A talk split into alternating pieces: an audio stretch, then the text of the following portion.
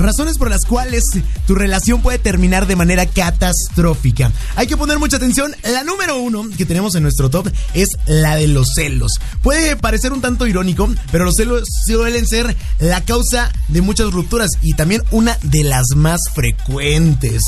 Los celos pueden producir eh, de cierta manera una adversidad entre tu pareja y suelen producirse cuando surgen sentimientos de separación y de que hay algo con lo que competir. En este sentido, no se trata de celos por la inseguridad de perder a la persona que quieres, sino por sus éxitos. Por lo tanto, es necesario saber aceptar los éxitos del otro y convivir con ellos y desarrollar la relación con un clima de confianza. Yo confío en ti, tú confías en mí, todo va en orden. Así es, y pues hay psicólogos como el psicólogo Echeverúa y Fernández que definen los celos como un malestar y, y, la certeza de que esta persona empiece a tener cariño por una tercera persona y en muchas ocasiones pues los suelos realmente son eso, es inseguridad infundida por ti mismo, no tiene nada que ver con, con, con la pareja y hay que tener cuidado a qué hora pues, cuando te estás imaginando todo esto, ¿no? ¿De dónde nacen los celos? Es lo primero que hay que ubicar. De baja seguridad en uno mismo. No hay nada de malo en que nuestra pareja tenga amigos del sexo opuesto o que se vayan a tomar un café con algún otro amigo conocido.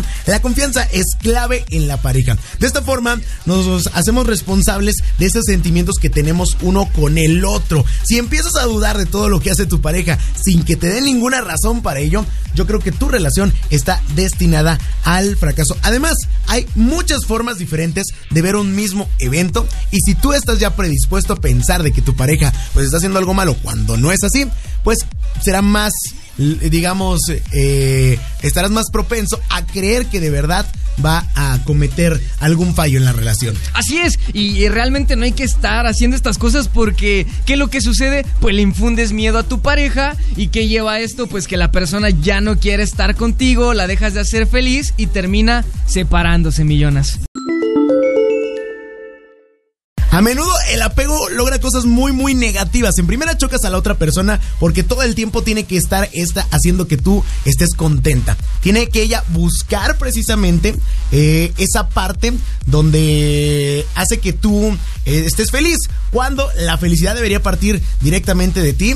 Eh, esto creo que lo decimos siempre, ¿no? Si no eres feliz solo, no pues, vas a ser feliz en pareja. Menos, menos. Menos, menos. Está súper cañón el asunto. Además de que esto nos puede hacer hacernos una idea equivocada de nuestra pareja. Cuando alguien tiene apego, normalmente idealiza a su pareja, genera una idea mental de cómo es y puede que la pareja sea totalmente lo contrario. Y al final terminamos aferrándonos a él sin ton ni son y eso también puede desencadenar en que gente abuse de tu confianza. Así es, y es que no se trata de que tú estés buscando el amor en esa persona, sino de que tú sepas quererte y valorarte a ti, porque muchas veces la gente como que le echa la culpa, ay, es que no me quiere, ay, es que no hace esto, pero realmente el problema es que tú no tienes ese cariño propio. Entonces, lo que tienes que hacer es pues tener esa fe, confiar en la persona y las relaciones, aunque no lo crean, necesitan un poco de desapego y también un poco de caos en todo para que se puedan llevar a cabo de manera correcta. Como afirma la monja budista Tenzin Palmo,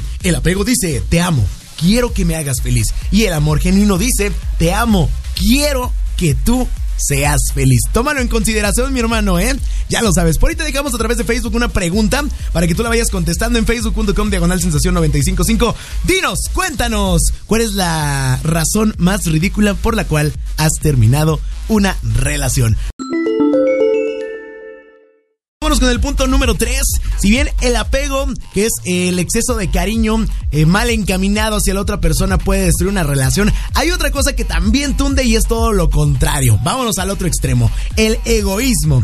¿Qué es el egoísmo? Cuando somos egoístas es porque solo pensamos en nosotros como primer lugar y nada más. No nos preocupamos en las necesidades de los demás, centrándonos primeramente en nuestro propio ego. ¿Y saben qué es lo feo? Que es súper difícil vivir con una persona así, ya sea relación de pareja o relación de amistad o cualquier tipo de relación. Una persona egoísta no cabe en ningún lado. Dijeran las malas lenguas, el egoísmo es el padre de todos los males. Y cuando eres egoísta, pues solamente quieres que te elogien, que te quieran, que a ti te den pues de cositas, que sean detallistas contigo, pero no estás dispuesto a dar nada. Y eso que está provocando pues que haya un vacío en tu pareja porque pues no está recibiendo lo que ella te está dando y simplemente es como un vaso de agua que está dando, que está dando y pues hay un punto donde ya no hay más. Las relaciones tienen que ser recíprocas, tanto tú das como el otro da. Es cierto, no se puede dar en igual medida porque cada quien quiere de manera diferente, pero también no puede haber una relación donde solo una de las personas pueda brillar y la otra pues termine en la calle de la amargura. Así que cuéntame, ¿qué opinas al respecto con ello? Vámonos con la recopilación de fallos. Sí. Ya sé, chale. La neta, es lo que pasa es que cuando tú conoces a una persona, pues obviamente te vas dando cuenta que hay por ahí pues defectillos, que tiene cosas que le fallan, cosas que no te agradan tanto, pero una cosa es que te des cuenta y otra cosa es que se las andes contando y se las estés echando en la cara, ¿o no, millonas? La verdad es que no es nada agradable que una persona esté contando todos los errores que tienes en tu vida. Sabemos que no somos personas perfectas, pero también por lo mismo no nos debemos dedicar a juzgar todo lo que está haciendo mal la otra persona. Tal vez puede ser como que medio complicado, porque a veces ignorar uno que otro fallo de algunas personas pues no es tan fácil, pero hay que ponerse también las pilas en saber que nosotros tampoco somos gente perfecta. También tenemos fallos y el hecho de contárselos a la otra persona, pues a fin de cuentas lo que va a hacer es, número uno, debilitar la confianza de la otra persona y número dos, también crear un sistema de pues adversidad.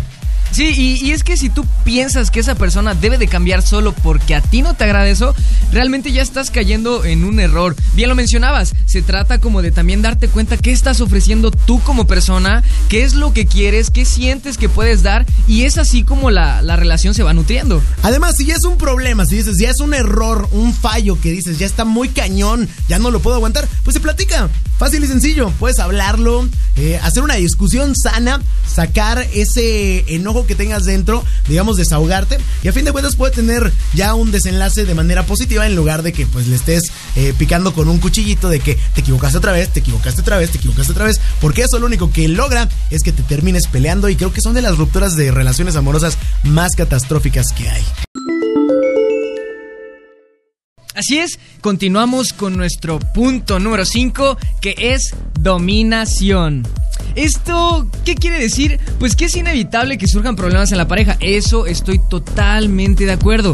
Pero que tú quieras dominar a tu pareja, que le digas qué hacer, qué no hacer, que, con quién llevarse, con quién no, pues eso ocasiona problemas y obviamente la persona sabe que estás tratando de controlarla, millonas. Además, eso es too much, ¿no? Es como que algo súper psicótico, psicópata. El hecho de que te estén queriendo controlar todas las acciones de tu vida. Muchas veces el problema es que uno se olvida que uno ama o debería amar a la persona, no una idea de ella. Entonces, darle instrucciones para todo lo que hago, digo, pues qué chafa, ¿no? Qué fácil es enamorarse de la idea del amor y qué duro es descubrir que las cosas no son tan bonitas como lo imaginas. En nuestros sueños las cosas son de una manera, pero en la realidad son de otra. Así que hay que tratar de aceptar a la pareja tal cual y como es, que sí, se pueden hacer mejorías dentro de la relación, pero eso de dominar y controlar todo lo que hace, pues ya no está chido en ningún sentido. Sí, es muy importante entender que nadie, nadie tiene el derecho sobre ti, ni tú tienes el derecho sobre otra persona. Hay que entender que cada quien tiene su espacio, que cada quien tiene sus amistades,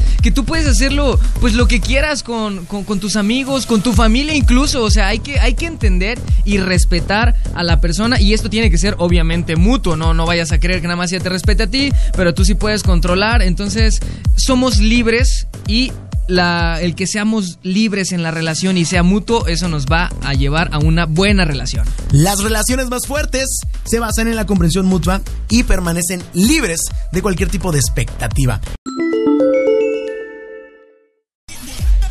Falta, de tiempo. Te cuento, te platico, te chismeo que la falta de tiempo ha provocado muchas rupturas, pero digo, yo entiendo, ¿no? cada quien hace sus cosas, cada quien tiene pues su trabajo, sus amigos y, y hacer lo que a ellos les preocupa, pero también es importante tener tiempo de calidad, aclaro, de calidad con tu pareja. Yo entiendo que si nada más lo puedes ver una vez a la semana, que si no tienes tiempo por el trabajo o la escuela, pero cuando estén juntos, pues que sea tiempo de calidad, ¿no, millonas? Exactamente, porque eso provoca que la relación se afiance más.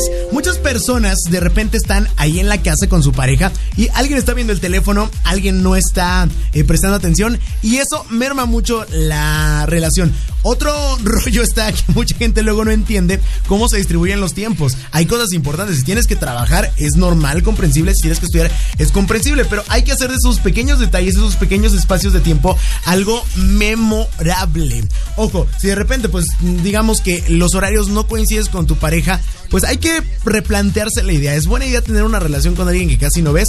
Yo sé que muchos dicen, bueno, es que las relaciones a distancia funcionan. Sí, pero no son para todos. Hay que poner siempre un, digamos, granito de importancia a la otra persona. Si tu pareja, en lugar de querer estar contigo, decide cosas que realmente no tienen sentido, como por ejemplo quedarse nada más en casa solo a ver películas, cuando podría simplemente ir y ver las películas contigo, o salir al cine, o simplemente echarse un esquite en la esquina y prefiere cosas que, pues la verdad, no son tan importantes, pues sí, ahí efectivamente hay problemas. Así es, yo creo que todo esto que les presentamos en el top tiene solución, todos son problemas que terminan una relación, pero todos y cada uno de ellos también tiene solución.